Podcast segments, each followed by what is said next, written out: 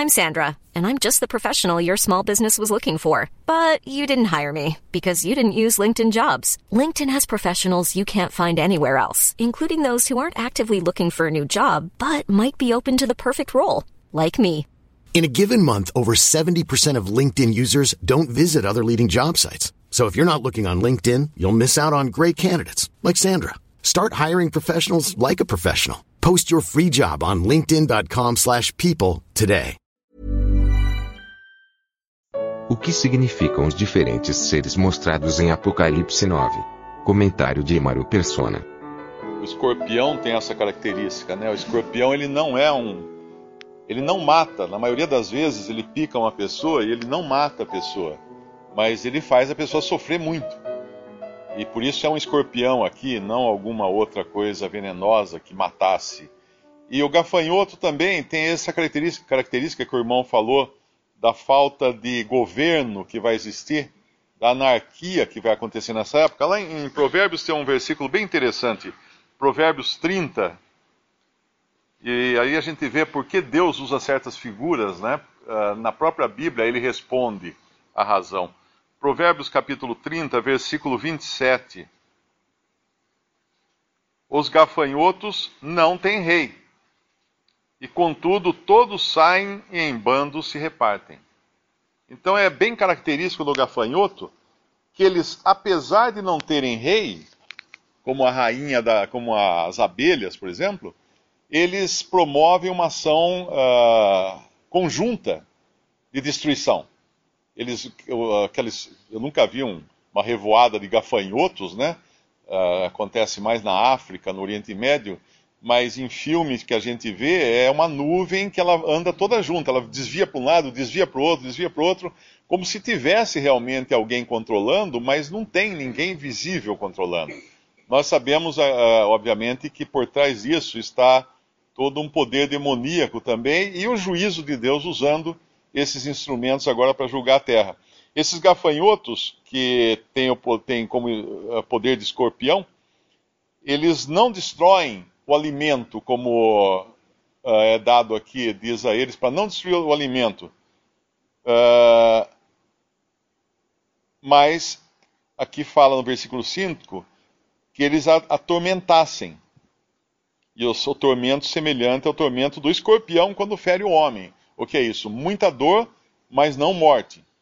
Mas essa não é uma dor física na realidade, é uma dor espiritual, uma dor mental, uma dor. Uh, é, só pensar assim: uma pessoa que é louca, uma pessoa que tem um problema mental, ela vive aflita, desesperada, se debatendo, ela não consegue se livrar daquilo. Ah, aparentemente não tem nada errado com ela, mas ela vive um inferno dentro dela. E, e isso é o que vai acontecer, porque são demônios também que estarão soltos pela terra para, para uh, instigar os homens, né? para, mexer com os homens, como se fossem os gafanhotos também, demônios libertos, livres, para agir livremente sobre a terra, que estará então, não terá o Espírito Santo, que é aquele que vai deter muitas das coisas, que detém hoje muitas das coisas que acontecem aqui. Esses cinco meses do versículo 5 também uh, não precisa ser necessariamente um, um tempo fixo, porque o número 5 é o número da responsabilidade humana. Nós temos cinco, cinco dedos na mão, uh, tudo na Bíblia, quando fala de cinco, tem a ver com responsabilidade humana. E isso aqui, tudo que vai acontecer é a responsabilidade do homem. É uma resposta ou a falta de responsabilidade do homem de crer naquilo que Deus havia, havia dado. Uh, também no, no versículo 7, nós vemos esses gafanhotos com outras características adicionais aqui.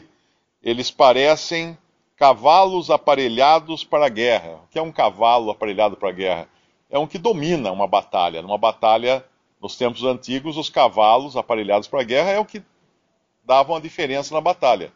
Que era uma pessoa. Tanto é que no Brasil, até, até recentemente, alguns países ainda usam isso, a cavalaria era usada contra manifestações populares. Porque você na frente de um cavalo, você realmente tem que correr Uh, ele assusta, ele é grande. Um soldado montado num cavalo impressiona muito mais do que um soldado a pé. E isso é um poder de subjugar os homens. Também o fato dele ter coroas semelhantes ao ouro, mas não são coroas de ouro, é que tudo isso vai, ter, vai parecer algo real, ou, ou com dignidade real. Mas não é, é falso. Não fala que as coroas são de ouro, fala que eram semelhantes ao ouro. As pessoas vão olhar para tudo isso e falar assim: não, esses são realmente, esses têm poder para falar o que ele faz ou, ou, fazer o que ele faz. Falando aqui do anticristo também, mas é semelhante ao ouro, não é de verdade é de lata, não, não tem nada a ver com, com realeza, com coisa uh, genuína. E o, os rostos de homens, no versículo 7, final do versículo 7, isso já está acontecendo hoje. Toda, toda a filosofia humana ela tem rosto de homem. Uh, o humanismo hoje impera nas escolas, na, nas, mesmo nas igrejas, nas iluminações, tudo é centrado no homem.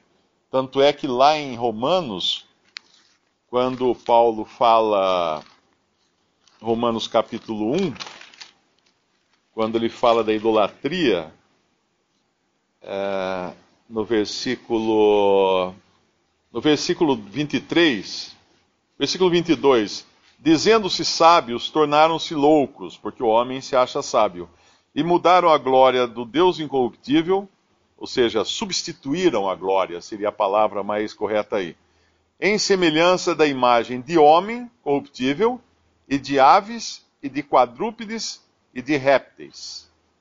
Uh, interessante que tudo começou com um réptil, e agora, em primeiro lugar, tem um homem, nessa sequência de ídolos aqui.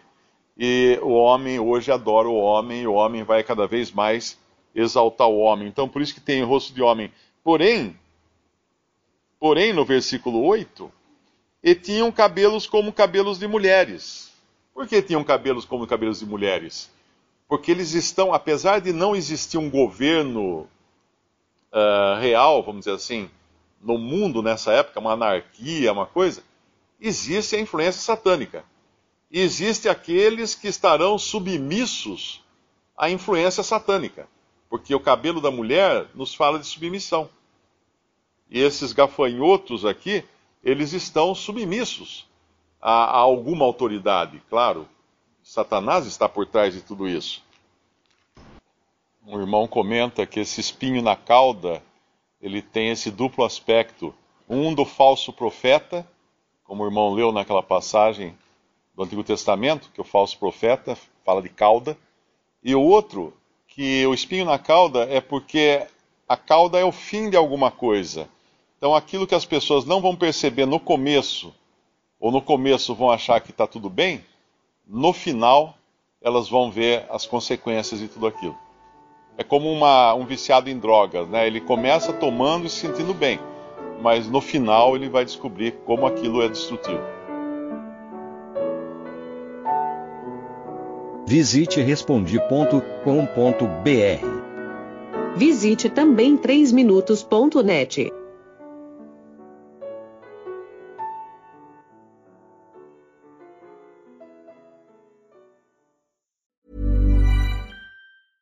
Hey, it's Paige DeSorbo from Giggly Squad. High quality fashion without the price tag. Say hello to Quince. I'm snagging high-end essentials like cozy cashmere sweaters, sleek leather jackets, fine jewelry, and so much more. With Quince being 50 to 80% less than similar brands. And they partner with factories that prioritize safe, ethical, and responsible manufacturing. I love that. Luxury quality within reach. Go to quince.com slash style to get free shipping and 365 day returns on your next order. Quince.com slash style.